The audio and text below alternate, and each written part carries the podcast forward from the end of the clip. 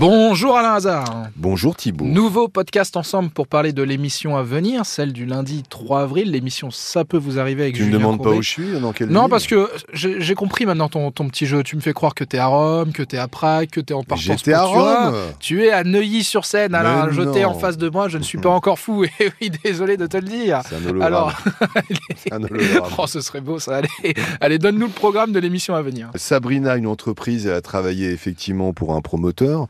Aujourd'hui, elle est au bord de la faillite. Parce que ce promoteur pour qui elle a travaillé lui doit près de 100 000 euros? Donc, si elle n'est pas payée dans les prochains jours, elle va devoir déposer le bilan et liquider sa société. Donc, c'est vraiment un, un cas d'urgence. Et ça démontre bien qu'on aide aussi les professionnels. Nous avons également Xavier qui était très heureux d'acheter un téléphone neuf. Oui. Euh, il avait gardé le sien très longtemps et il reçoit un téléphone d'occasion et totalement défectueux. Bon, ça c'est assez embêtant parce que le téléphone ça sert dans la vie de tous les jours. Enfin, c'est quand même assez, Exactement. euh, assez grave. Et nous reviendrons également sur des gros retours de la saison, notamment avec l'histoire de Basile, sa voiture qui avait été confiée à la fourrière sans qu'on le prévienne, qui a été détruite. On aurait, je crois Ah qu'on oui. aura, je pense qu'on aura peut-être des nouvelles informations. Il faut savoir que le, a priori, il avait reçu un courrier officiel. On était d'accord pour l'indemniser. Ah d'accord, bon, Donc ce on serait va, quand même pas on, mal. va, on va essayer de savoir euh, effectivement s'il a été enfin indemnisé. C'était vraiment un gros cas parce que ça peut arriver à n'importe qui. Euh, sa voiture, il la gare. Il revient après, il ne la trouve pas, euh, on- il la déclare volée, l'assurance, il renvoie les clés, etc.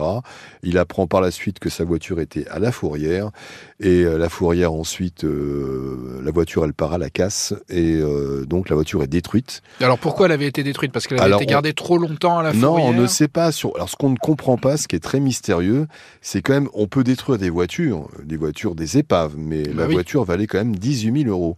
Ah oui, donc elle était C'est- pas... C'est un mystère. On ne comprend pas comment euh, l'État, puisque c'est l'État qui donne effectivement l'ordre de détruire une voiture, peut faire détruire une voiture à 18 000 euros. Donc ça veut dire qu'il y aurait potentiellement eu un ordre, de, un document il y a eu- il y a attestant eu- la il y a eu- possibilité de... où il y a eu un dysfonctionnement, où il y a une collusion, une co entre, je sais pas, c'est les fourrières, elles n'ont pas forcément bonne presse aujourd'hui. Avec la casse, on se demande s'il n'y a pas eu quelque chose.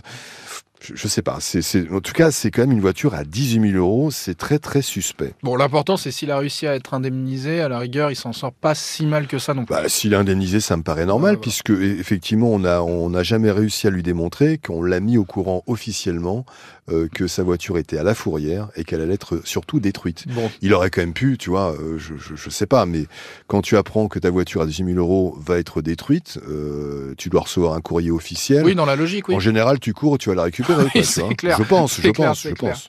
Bon, en tout cas, merci, euh, merci Alain Hazard, très intéressant là, ce, ce retour de cas, on va suivre ça Tu trouves? Ouais, moi ça, moi, ça ça m'intéresse toujours Non, ces je petits problèmes euh, alors, euh. administratifs. Merci Alain Hazard et rendez-vous 9h sur RTL alors pour, pour suivre tous ces Je suis à ta disposition, mon cher Thibault, et je te souhaite une belle journée. À bientôt.